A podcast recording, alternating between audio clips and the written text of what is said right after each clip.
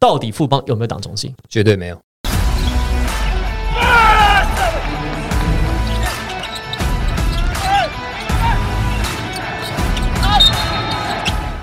话题人物对号入座，坐哪里？球场第一排，yes。富邦勇士领队 Chris 蔡成儒到我们的节目啊，始终坐在第一排，因为这个人呢，他只会坐在第一排。他没有人比他坐更前面了，他应该是坐的最靠近记录台的。其实我都站着，哦，真的吗？对我都是站在你是坐不住吗最后面。板凳的后面那个地方嘛。对，不没错，就是防护区那边可能有一个防护床，球员在伸展或是治疗的你。是怕冲上去，是不是？所以站的比较远，有人可以拉住你。因为我觉得坐着有点太紧张，我觉得站着比较可以，就是比较自在一点哦进球了，然后很精彩的我可以比较放松一点哎、点。那你有印象最深刻，就是你从富邦勇士成立到现在，你有没有印象最深刻的一场比赛？最深刻哦应该就最近的那一场啊，被阿敏偷进 最近关键的那个。哎、那球你有想要冲出去吗？你是说第一场那个误判吗？对啊，有啊，我有出去啊，我我有去有啊，他真的因为我真的我从我那个角度看是非常明显，对对对对，哦所以确实难免会有一些情绪情绪，因为而且是冠军赛，不是例行赛、热身赛。很少看，因为其实 Chris 是一个，我觉得他是一个很内敛的人，他就在球场上面比较有机会。冲出去，哎、我我不是要讲这个，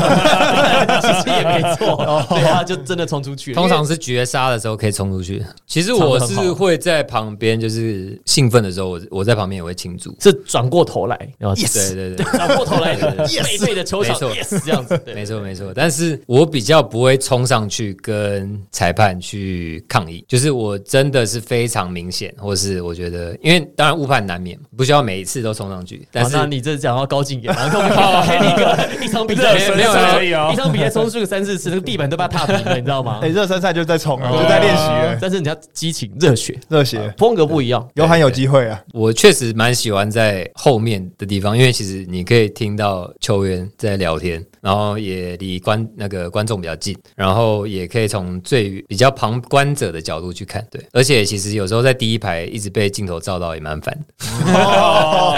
球场第一排就是这样，就是有这种困有这种困扰，有这种困扰，困扰，所以你以后要去看球，如果你坐在第一排，麻烦装法准备好，准备好。准备好，你绝对会被 Q 的不。过我好奇，富邦在 Plusly 开始之后啊，富邦投入的这些资源，包含这样费用，嗯，呃，目前赚还是赔，还是说打平回收多少？就是距离打平这个事情是遥远的，还是是接近的？基本上其实像去年的话，算是小赚。哦所以所以还是有搞头的，对，所以大家江湖在传说有人赚钱，就是有一个是富邦的人，但我觉得这个就是职业化的重点，因为职业化其实是有商业模式的。以前在 SBL 是没有主场经营嘛，那你整年可能就是花费在人事、在各种营运成本，然后你是完全没有收入的。我们可能就是之前大概转播金一年大概分个三百万就不错，所以你整年下来你花个好呃五六六千五六千万，然后可能就是回来个三百万，所以你每年都在五六千万的亏损。对，那而且你不能完全你等于是你没有任何的转机在，因为你没有收入来源嘛。到职业化，我觉得对我来讲改变最多就是你可以经营主场，因为你可以卖你的门票有收入，然后你的商品有收入，你可以呃卖赞助，就是不管是地贴啊，或是球场任何地方的广告等等，这些收入来源会让你是有那个经营的这个动机啦。因为你可以经营的时候，你可以有收入的时候，你才会比较用心去做。那如果是在没有任何收入来源的状况下，其实你久了就会变成说 cost down，就像 SBL 到后期的时候，就基本上就是能少花就是少赔嘛。对，那现在等于是你多花还有可能多赚少赔甚至赚，对，所以就是整个 mindset 会不一样。陈建州来提到的这个故事，大家还有印象吧？施晋尧当时在最穷破潦倒的时候，人家 offer 他一个月多少钱？来，Henry 说一下。两万五千块，要不要随便你？确实，我以前也听过很多这种大概两万五、三万的，其实蛮多的。确实的，这个改变球员就可以使劲摇了，原本没力摇，现在变使劲摇。还有冷笑话，对，没有 Q 他自己讲。这个东西就是变成说大家都赢，就是有职业化。你球队其实经营，不管你是为了品牌的价值，就是你可能企业想要打广告，啊，更多的球迷进来看，更多关注度，其实对球队也是好的。刚才讲到，另外还就是当然收入来源，那不管是球队的收入或是球员的收入都可以增加，变成让这个篮球这个舞台可以更有影响力了。其实我我自己会把这个拉到一个，就是为什么我们要做篮球队？其实我们一四年第一年富邦勇士算诞生嘛，对，那今年是我们第八个球季，但之前其实，在 SBL 的时候是完全不一样的状况。但是我们那时候想要经营球队的，我自己会这样看，就是我的愿景是希望让就是运动变成台湾的一个 culture，一个生活中很重要的一部分。然后透过运动，其实我交到很多朋友，然后透过运动，我可能是其实更认识自己，然后或者是我更学到很多一些价值观的地方，不管是你要有自律，你要有团队的合作等等，很多都是透过运动去学到的。很难是说你看书看到说应该这样你就这样，很多是你需要去体会。那我觉得体育或运动是最好的一个学习的一个场所，然后也是一个人际关系的这个建立的一个非常好的好的场所。那像我自己很多朋友基本上都是打篮球认识，然后可能现在还会联络常见面，也是因为可能哎一起要打篮球约约打篮球，每个礼拜的对球球聚聚会，没错，或者一起哎，现在 NBA Finals、NBA Play Playoffs，我们要不要一起去看？运动它神奇的地方就是这边，所以我们那时候希望能够经营球队，其实就是希望能够让这个东西放到台湾的文化，因为其实我觉得台湾文化非常缺乏这一块，大家可能从小就是这个死背填鸭式的教育，然后你可能完全未来没有任何的选择，然后除了读书背背东西、考试，可能你生活其他的东西都是呃被限制住的。比较局限的比。较局限的，对。可是我觉得，其实每个人有不同的 gift、不同的优势、不同的兴趣、不同的长才，应该要去被发掘。对，那我觉得体育其实是一个很多人有兴趣，可是过去可能被局限住。对，那其实刚才讲到了，念书跟运动为什么不能一起？为什么一定要说你运动就不能有时间去念书？念书跟呃打球，我觉得应该是并进。对我自己对这个很有感觉，所以我才会希望能够透过球队的经营，不管是篮球队或棒球队，能够去看到台湾未来的这个愿景可以达成。就我自己观察，好像确实也因为棒球队跟啊、呃篮球队的关系，我觉得富邦这个品牌的这个 brand image 跟 brand value，就是它的品牌的价值，其实好像是有提升的，包含可能在呃开户的人数方面啦，包含大家对于，因为这十年来讲，其实富邦发展很快哦，从原来的金控公司，现在扩展到各行各业。那但是好像大家认识富邦的第一站，好像还是从篮球队跟棒球队开始。就这一点，你有发现到不同吗？因为回来台湾你也十年了。我觉得是有，因为确实不管是篮球、棒球，都是台湾可能就是观众比较多的一个运动。透过这个是比较可以贴近呃年轻的族群。那我们可能以前的客户都比较偏是中年，或者主要客户可能是比较中年。如何去更了解年轻人在想什么，或去贴近他们？那其实运动会是一个非常好的方式。当然，以公司的角度来讲，会希望透过这个球队去帮助这个富邦这个品牌。这等于是你当然花钱，你一定要对公司是有有利嘛。当然是我其实自己经营球队的，比较是因为刚才我讲的那些愿景，就是希望能够在文化上做一些改变。就算对富邦的品牌是没有加分，我觉得也没差。可是反而是反而形成了一个 bonus。对，因为其实就我自己知道，其实在这两三年，呃，这个杂财经杂志有写啊，在富邦金控，包含富邦相关企业，其开户的人数其实多了很多。嗯你觉得其实是会跟你这两支球队在台湾已经有点扎根，然后大家越来越认识，其实它有直接的关系吗？我觉得多少会有，因为就是你从小可能比较熟悉的品牌，你长大可能自然会有一一个亲切感。就像我小时候可能常看到品牌，然后我长大就觉得哦，就是以前就是哦，甚至像球队这样，是我去看他比赛，我觉得一定会拉近那个距离。对，那但这个可能会看比较长线一点，就是说你可能这些年轻人可能现在才高中、初中，或是甚至大一点到大学，可是他们可能经济能力还没有那么好，还没有自主的时候，但是他未来三十几岁有小孩，或四十几岁变成一个经济主力的时候，他可能就会优先选择你的品牌。如果可能各方面的服务、各方面的呃价钱都是差不多的，那他就让他选一个他比较熟悉的。对，所以我觉得这个是对长线是非常有帮助。台湾其实还蛮多企业在做在做这件事情啊，包含像呃，在第一个赛季赞助呃，应该说冠名了 Plusly 的梦想家的台新台新梦想家，那其实他也是看到了这个方面的潜力。那另外工程师是新竹接口接口支接口支付嘛，那还有一个大的金控公司叫中信金控，好，对，哎来了蛮敏感的，来哎了来了蛮，敏感的。金我告诉你控大战大家对想知道的就是这个，大家终于等到我。们就是要问这对，因为个问题因。为怕你听完你就就走了对，所以我们就留到最后再问。是时候了。是是时候了了，有点有意思 好，好，我们就直话直说直问那我了啦。先我我先我先简单开个场。我自己在业内我就不是很理解哦，这个耳语从哪边来，或是它的来龙去脉。说富邦党中信在霹雳这件事情，好，我我先 League 第二季的时候，要在第一开季结束的时候第一季结束要新增球队的时候，一直有传言说富邦党好，？这件事情我先讲我的观点。好，那 Chris 再补充，或者是 Tony 跟 Henry 再补充。就是我的看法是，既然可以在职棒场上一起竞争，好，中信跟富邦可以竞争，那在篮球场上不行的理由是什么？好，这是我第一个不理解。第二个是，如果说在篮球场上，好，富邦想要独占这个市场的话，那也有台新嘛，那已经有一个金控公司加入这个战局了。那因为好说富邦想要独占这个市场而排除中信的理由是什么？这是我第一个比较不了解的地方。还有一个说法是地缘关系，地缘关系就是说富邦想要包下整个北部的市场，可是有下双北的市场啊可是好可是有新北国王啊。那是之后才有啊。之后才有嘛。好，在但是当下还没有新北国王的时候，那时候大家想说，那富邦，因为富邦在第一季的时候，就是基本上双北的球员都会来和平篮球，那个球迷来和平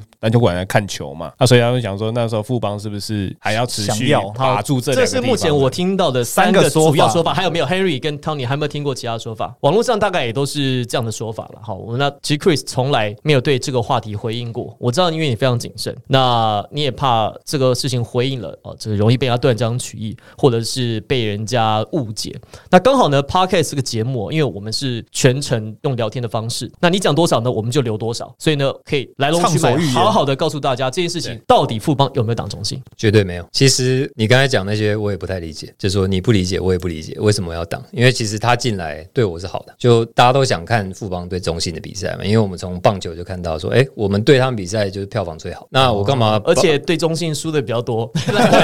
在篮球场上好 不容易给讨回来了，还怕你还怕你不来哎、其实其其实对中信还好，可是我们不知道为什么一直输给魏权。哎对对对，这么好，那没关系。但是离题离题离题离题离题就是我觉得我也想不出原因为什么我们要挡他，因为他进来其实对我们是好的。就像你讲，我其实我不太喜欢，就是有什么谣言我就去澄清，对。然后我觉得反正谣言一直都会有，那我我不太想针对每个谣言都去做一个澄清。那其实你之前也常常跟我讲，因为也好几个月，你就是讲说要不要澄清，要不要怎么样，我都我都说啊，不用了，这个就是过了就过了，过了过了就这个，我们就把自己事情做好就好，干嘛要去对每个事情都去回应？对，但是当然，你这个新节目，我想挺一下兄弟啊，对啊。那你自然问了这题，突然间觉得节目有未来跟光明。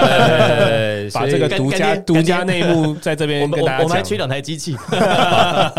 对，既然你问了，我就我就就讲，其实我我也是觉得进来很好啊，对啊。那其实我觉得一般的观众，或是就是大家在看这个网络新闻，或是不管是杂志，或是呃网络社群平台等等，其实很多的讯息都是错的。我我不知道大大家是不是有没有这个认知？可能你年纪大了一点，或是在业界久了，就就会发现说，其实很多在外面的这些新闻，其实很多不是完全正确。所以目前我在东吴大学有兼课，那我兼的课程就叫做媒体试读教育，嗯，就教大家怎么样去判断那些假的讯息跟假的新闻。其实我我有想到这一点，就是这是一个蛮好的案例，因为我会就是说从这个呃明明年，明年，明年是这一季了之后才啊编完了，下学期啦，下学期哈。就是你要从我的角度思考嘛，就是我们干嘛要打？你要想说这件事情会变成这样，得利的是谁？哎谁谁得利？哎谁赚钱？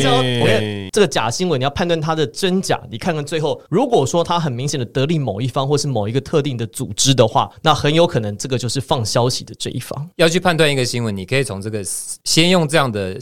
逻辑思绪去过滤，不要什么看到什么就相信什么。就对我们来讲，我觉得更多企业进来是好事，而且也是知名企业进来也是好事。有一个说法哈，有一个说法，嗯网络上的我看过好几个留言是这样写，说对说富邦的 Chris 因为怕中信来之后抢走他的冠军，他希望就是富邦能够连霸，所以他因为想要独霸这个联盟，所以不愿意让中信进来。我觉得这个你在每个联盟都一定会遇到强敌，就是你不会说中信不进来我就一定冠军，不可能是这样子。所以，对啊，我是觉得更多的企业支持篮球都是好事情。所以你是喜欢对抗，我喜欢对抗，对啊，对啊，我也是希望有更用心的企业进来经营。就像其实你看，现在新北国王进来，高雄钢铁人进来，其实我觉得现在会想要组篮球队的，基本上看起来都都蛮有热情，那都会经营的不错。那不像，因为我觉得就是去年确实 Plus One 的第一年有让大家看到一些成绩，让大家比较有信心。因为以前是完全没有人想投入篮球队的，那突然间变成刚才讲的十七队，那我觉得也是对我们去年这个联盟的一个肯定，就是让他看让大家看到这个市场的机会。对啊，那所以我是蛮乐见到企业开始对篮球有信心，因为这个是一直以来我每次碰到每个企业，我都在讲的事情，我都在说服说希望他们投入篮球，你知道吗？就是我他他们一定会问我说，那收入来源是什么？对，所以每次都打在就是说，OK，收入来源没有，每年要花多少钱？他如果说我我跟他说五百万，跟他一千，或是说一千万，他可能还会考虑一下哦。但是我跟他讲说亏五千万、六千万，可是没有收入来源的时候，没有人想要继续谈下去。我自己其实已经花了很多年在跟很多的企业主在讲这件事情，就希望他们可以进来。哦，所以你的意思是说，你还用个人的身份哦，并不是说当，因为那个时候还没有 Plus Link，还没有 Plus，因为就 SBL 的时候 SBL 的时候，所以那个时候其实你就用个人的关系，还有就是你自己认识的朋友，比如其他的企业，你希望其实他们也投入到这个环境当中。对，而且我那时候其实就有跟他们提出，就是说我们可以职业化，我们也可以改变现在这个状况，就是变成说有商业模式、有主场制等等。但是你还没看到实际的成果的时候，大家会觉得说，那真的可以吗？因为你可能在 SBL 那时候是没什么观众的哦、那你真的投入就就会有五千人、六千人、七千人吗？大家也会疑问在吗？就是当然，我觉得这是合理，这是合理，因为你还没看到，你一定会会有迟疑。所以你就自己先做了。我先我先告诉你，我这样做是有可以到这么多人进场的。对，没错。而且我觉得，一方面确实我是相信，一方面就算我不相信，我觉得台湾也需要。就是说，刚才讲的文化面的这个东西，就是说，我觉得台湾就是需要这东西，我们就是要去做。如果成了，就是一个 bonus；不成也要试试看。就是至少你做一定会有改变，改变多大可能不知道，成绩多是怎么样你可能不知道，但是你一定要去做，因为这是台湾需要的。可我自己的看法是这样，其实球迷啊，或者是所有的听众啊，你在做些判断的时候，你可以看一下哪几个球队他是真正喜欢篮球哦，他是真正愿意为这个付出的。其实很简单，你就看是说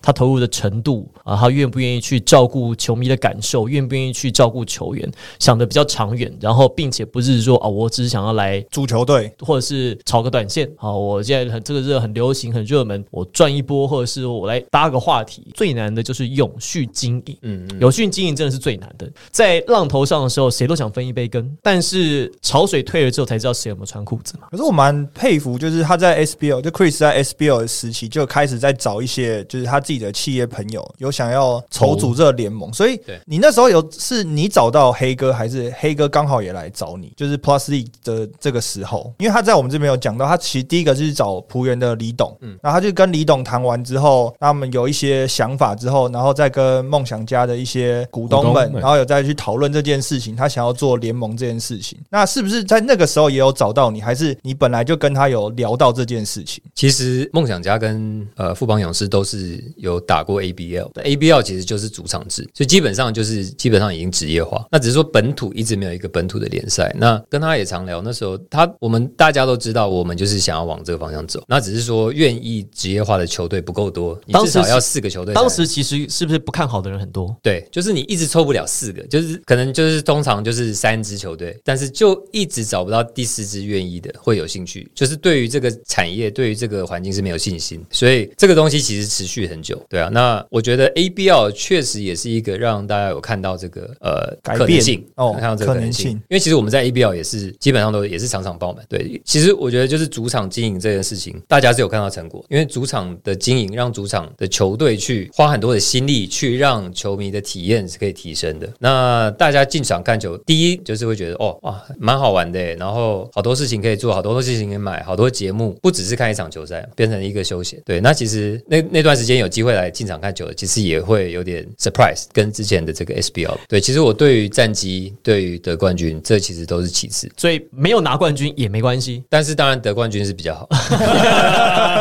但职业运动就是要输赢对对啊啊，对啊，对啊，最终目标还是那个冠军嘛。其实输赢这个就是当然也算是分内工作，当然是尽力要去让球队的战绩越好。那其实对我来讲，其实比较是一个没有输是减少压力，赢不一定是真的是我的目标。哦对，就是你如果输太多，大家开始会，因为他可能不一定大家看得到你那你做这件事情。那那你这样多花点时间在汉江上了，真的。没错没错，所以悍将还需要努力，但是就是基本上就是如果在输球的时候，大家都会目光在输球，不会想说啊你做这个球队的原因是什么，或者是没就是你的愿景是什么，或者你想达到的目标是什么。但是呃，如果是赢球的时候，其实就很顺，所以赢球讲这些东西好像都合情合理。可是你一个一直在输球，然后你跟他讲多有愿景、多有愿景，人家也不会买账啊。金球对听不进去好不好我是每天每天在赔钱，每天在烧钱，我在讲什么？我进场，你你不要说什么有什么体验呢？你先让我看到一场赢球再说嘛。要不然每天走出每场走出去都心情不好。对啊所以因为台湾其实，在看职业运动或者在看球赛这件事情，还是很在意输赢。对就他还是没有把它当做一个娱乐这件事情。这个东西在已经长期已经就是台湾的文化，就是输赢反正任何赢球任何比赛就是要赢。赢球就是国球，对对赢球就是好球。赢球才是国球对。棒球其实排第二，赢球是排第一名。对对，没错。所以其实就是，就我们其实，在节目上也一直在讲过，就是输赢以外，其实进球上是很好玩的。就是像刚 Chris 讲的，有很多摊位啊，有很多活动，现在有一些赛前演唱会啊、灯光秀啊这些等等，其实那个都是你在电视上是体验不到的。像我刚才再补充一下，Tony 刚才讲的这赢球就是国球这个文化，其实在美国有些球，你看美国的强队就那些 NBA 三十支球队，有多少人没拿过冠军？哎呦，纽约洋基、那个波士顿红袜这几个都是永远的对强队啊。可是你看哦，啊他们在弱队有一个好玩的事情，就是像小熊队、芝加哥小熊队，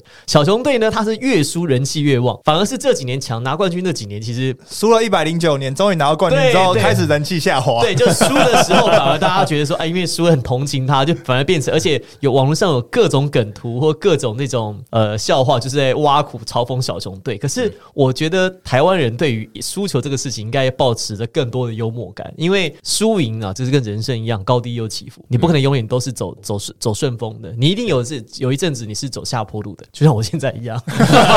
没有啦，没有，都快要快要快要走上去了。但确实，这个是一个，就是我刚才讲文化的养成，就是你把运动啊、体育啊，这个变成一个文化、一个休闲，而不是你看一个东西只是看输赢。没错，因为看输赢，其实你根本不喜欢那个东西，你只是喜欢一个赢的感觉。没错，没错就。就把运动场赛事变成像看电影一样，就是变成就是一个休闲。像除了啊说这个富邦党中性啊，这个网友很很想要问的问题是这个之外，还有一个是说会不会担心富邦在整个生态当中太强，变成其他球队独霸对没有人可以跟就没有其他球队可以跟富邦抗衡，有没有想过这件事情，或是会不会担心？我觉得不会担心的、因为看到今年各队的补强都蛮凶猛的，尤其像呃新的球队，你以为新的球队会进来只是陪打的呃陪打也没有也没有，他马上就变成一个、呃季后赛季后赛竞争者，没错，没错。所以其实我觉得篮球这个，你看，就像去年好了，虽然我们的胜率是比别人高很多，但是你看比赛的内容，其实很多都是拉锯，或是我们第四节才胜出。所以其实以比赛内容，其实已经算好看。那今年再加上各队的补强，呃，不管是洋将会不会，应该会更强，本土的补强更多 SBL 的选手过来，其实我觉得可看性是非常高的。以热身赛的内容来看，确实今年的比赛不管是紧凑度啊，还有在碰撞上面，又比第一季还有在更升级、而且我觉得各队的本土球员的实力算蛮平均的呢，其实蛮好看的。其实热身赛看下来还是蛮好看的。这一季的富邦补强是来自领航员的张根玉。张根玉过去在台体的时候，曾经是联赛，我记得得分王还是前三名的选手。得分王，得分王因。为他的模板，我觉得他的打法有点像是 Devin Booker 这种感觉。他当然外围投射能力有，可是他有很多中距离的进行跳投，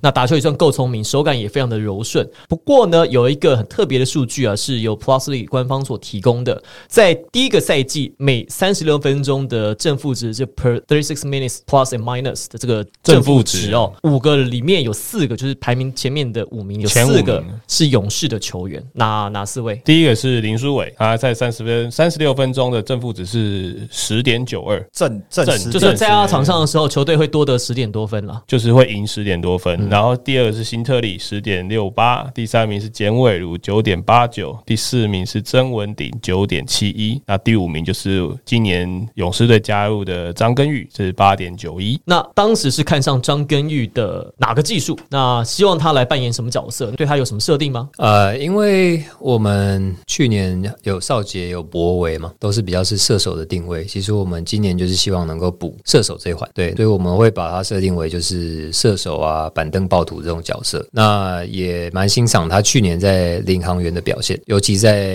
季后赛季后阶段对挑战赛呃对对对，的时候挑战赛的时候，打的打的非常好，所以我觉得是有符合我们的需求，然后他又年轻，然后态度又好，呃，然后跟呃队友的相处，以我们过去像中线以前跟他梦想家是队友，哦，他也是非常喜欢他，然后觉得他是很认真的球员，然后很团队型的球员，所以在不管是技术面或是团队面都蛮符合我们的需求。那其实过去他在练球的时候，其实跟确实这几个月都跟队友处得很好，然后也打得不错，对，所以确实是我们蛮期待的一位球员。张根玉呢，他在一百零六学年度的时候，UBA 大专篮球联赛，那时候我有转播，所以对他印象很深刻。他是那个赛季的得分王。However，在那个赛季毕业之后，我们的 UBA 得分王在参加 SBO 选秀竟然落选，啊，啊，他没有选中，他没有被 SBO 选上哦。施晋尧那时候好像也是这样，施晋尧也是，他那时候在诶、那个 UBA 大文化大学打打到冠军赛，然后他也是打的很好哦，去 SBO 选秀也落选，所以你看，所以你 SBO 选秀那时候是几轮？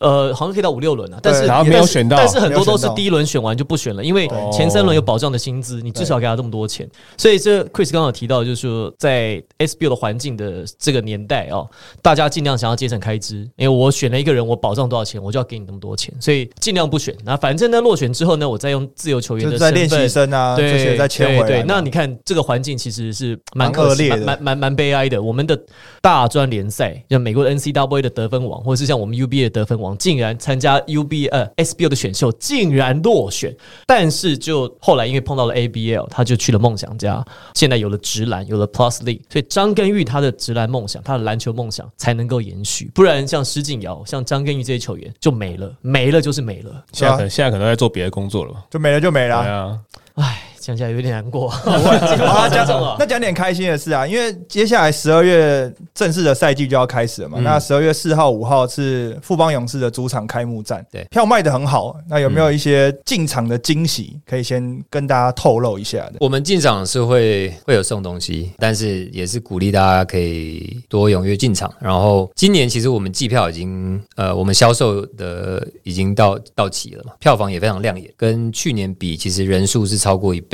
还涨价？对，而且现在就卖完了，没错。很快，就卖完了。快卖完了。对，而且场次是增加的，去年十二场主场，今年是十五场。对，那我们的营业额票房的话，其实是去年的三倍，单就季票来讲。所以还没开季先赚三倍。没错，就是我们，尤其像 Core 赛，我们去年第一排，哎，球场第一排，球场场第一排。哎，对，没错。那今年有第二排，对，哦，好了，我们球场第二排，我们到时候讲宗旨啊，因为球场，因为你这棒球节目没办法球场第一排啊，对啊。第一排啦啦队啊，哦，法香区。法区法区啊你只能 坐第二排啊，最多坐第二排，你也轮不到你做，哦都被抢走了。合理。对。所以这个其实也可以呼应到刚才讲的说，哦，有些人觉得说我们怕新北有球队会影响我们的票房或什么，那我会觉得其实这个完全没有想过，因为我觉得新北有球队对我们来讲，我那时候想说新北有球队是好事情，而且要强第一是越强越好，差旅费就减少，好会算哦，生意人 哦生意人哇对对对，去南部你还要这个旅一趟下去也不对少哦。住宿费也要自己付哦，然后诶、高铁费用要自己付哦，诶、吃住还要我们付哦，对啊，所以新北我还不用付这些费用，然后新北我看球也方便嘛，我这样 也也是啊，对 也是啊，我自己去跑那么远，对对，没错没错没错。然后其实我觉得新北跟台北这么人口这么多，绝对是两支球队绝对没有没问题啊。而且也是话题啊，双北嘛，有没有占觉得有没有可能南北嘛？因为你看，像世界主要的都会区，湖人、快艇，对哦洋基大都会洋基大都会，嗯，呃，Brooklyn Nets，呃，布鲁克林其实也是在纽约整个大纽大约约市的一个行政区域嘛，哦尼，克那尼克跟篮网，所以你觉得有没有可能双北还有在一支球队的空间？觉得未来是可以啊，我觉得有机会啊，因为如果我觉得就像我们现在今年是六支球队嘛，那从去年四支增加两支，那我们看看六支营运的如何，如果不错的话，越还是往正向的发展，然后每支球队都不断的呃进步，然后成长，在经营这块也做得非常成熟。那其实不管是台北或新北，要多一支球队，我觉得都都 OK，对啊，因为我觉得以人口数或经济能力来看，我觉得是 OK 的，我我我是蛮乐观其成的。了。但最后会不会成，还是希望刚才讲到的场馆。如果场馆有更多选项，当然是更好，因为不这样档期的部分比较不会两强碰对对对对对，就是比较方便一点。对啊，因为现在场馆还是会有其他的活动，等于不只是两支球队，还有其他的。所以像我一支球队，我在和平要去 book 他的档档期的时候，就已经算有一些不方便了。当然他们是配合度非常好，只是说要两支球队，然后你可能球赛又要到四十几场的时候，确实会比较比较辛苦，辛苦一点，对对。其实像刚才我们刚才讲到说怎么辨别假新闻嘛，这个你就可以看得出最后的结果。新北有球队啊，对不对？如果我不想要新北有球队，如果投反对票，那不是就没有新北国王？嗯，所以我不会因为地缘的关系说说哦，新北有球队我就绝对不要，因为这个不是一个企业的问题啊，只是说新北要不要球队的问题。不管是中信，不管是呃国王国王，其实那是企业的问题。刚才在探讨说，大家分析会不会是因为地缘关系，那你就可以把这个删掉嘛。你最后看到结果就是他们就是有就是新球队在新北球队嘛，对对对，所以基本上刚才讲的这些，不管我刚才讲三四个理由，其实我觉得都都不太合理。然后你自己可以很简单的透过一些逻辑去辨别。对，对我来讲，我根本不 care，而且我从现在就是有分成两这个联两个联盟，对我有什么利益吗？根本没有什么利益。对啊，如果是大家都在同一个联盟，不是更好？这些都是球迷自己可以判断的不管是篮球新闻，不管你社会新闻或财经新闻，你都可以自己用一些基本的逻辑去判别。网友们用点脑子，好不好？不要被人家在带风向的。白我们讲的这么直接，好不好？我讲的王柏林再来找我，气到一个真是。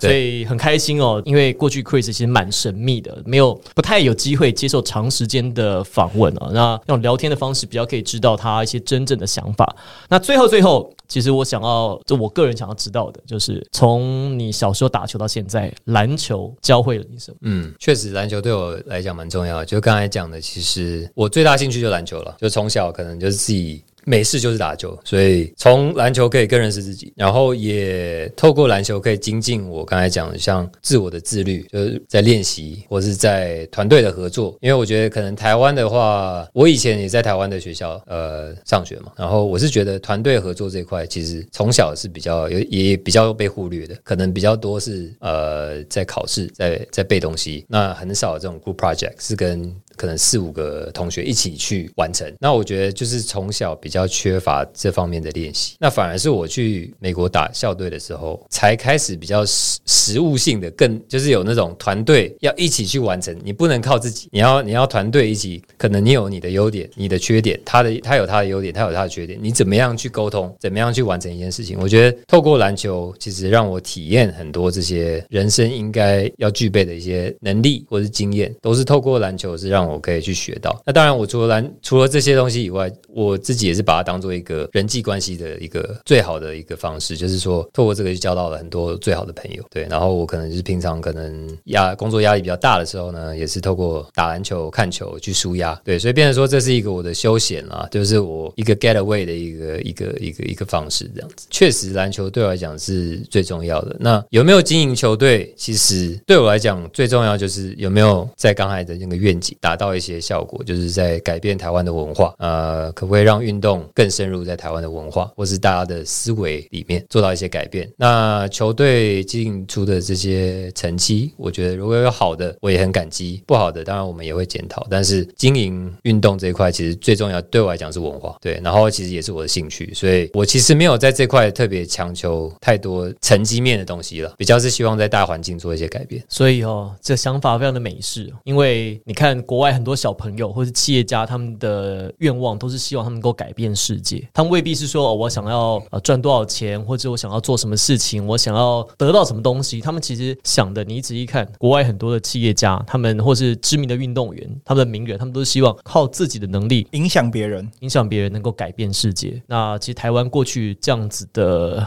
不是没有，但是真的是比较少，所以我们希望有这样子的企业带头，然后接下来可以有越我们看到越来越多改变的事情。情，往好的方面。只要到最后呢，呃，男生到女朋友家里，然后见了女生的爸妈，然后爸妈第一个问你就说你支持是哪一队？哦，那你就成功了。这个就这个就是文化就成功了文化没错成功了没错或是刚到他们家就看见他们在看比赛，对，好，我们谢谢 Chris 在我们的球场第一排啊，告诉我们很多过去我们不知道的事情。那包含富邦有没有党中性，还有种种种种种种有关于富邦，还有在整个 Plus League 的推测跟臆测。那其实有的未必是对的，所以呢，也希望所有的球迷接下来不论在面对任何的新闻、面对消息的时候呢，其实多想想、多思考，答案结果会不一样的。我是王柏林，我是 Tony，我是 Henry。我是 Chris。富邦没有党中性。